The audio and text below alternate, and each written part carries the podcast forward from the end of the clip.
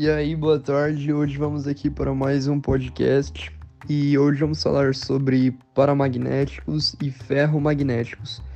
Juntamente fazendo parte desse podcast, o Gabriel Albuquerque, Victor e a Vitória.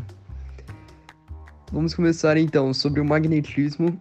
É uma propriedade dos átomos que tem origem em sua estrutura atômica. É resultado da combinação do momento angular orbital e do momento angular de spin do elétron. A forma como ocorre a combinação entre esses momentos angulares determina como o material irá se comportar na presença de outro campo magnético.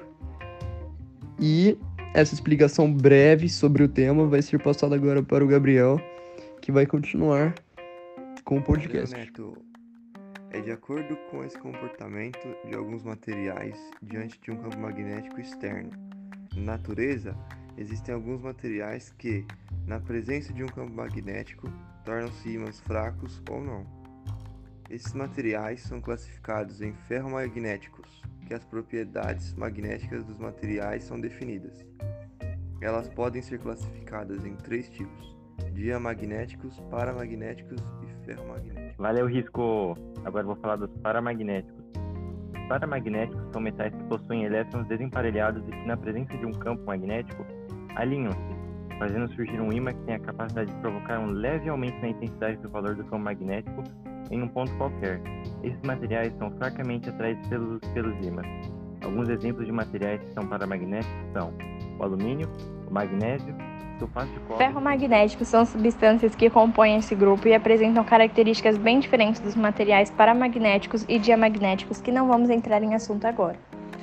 Esses materiais imantam-se fortemente se colocados na presença de um campo magnético. É possível verificar experimentalmente que a presença de um material ferromagnético altera fortemente o valor da intensidade do campo magnético. São substâncias ferromagnéticas somente o ferro, o cobalto, o níquel e as ligas que são formadas por essas substâncias. Os materiais ferromagnéticos são muito utilizados quando se deseja obter campos magnéticos de alta intensidade. Cobalto é um material ferromagnético. As substâncias são fortemente atraídas pelos ímãs.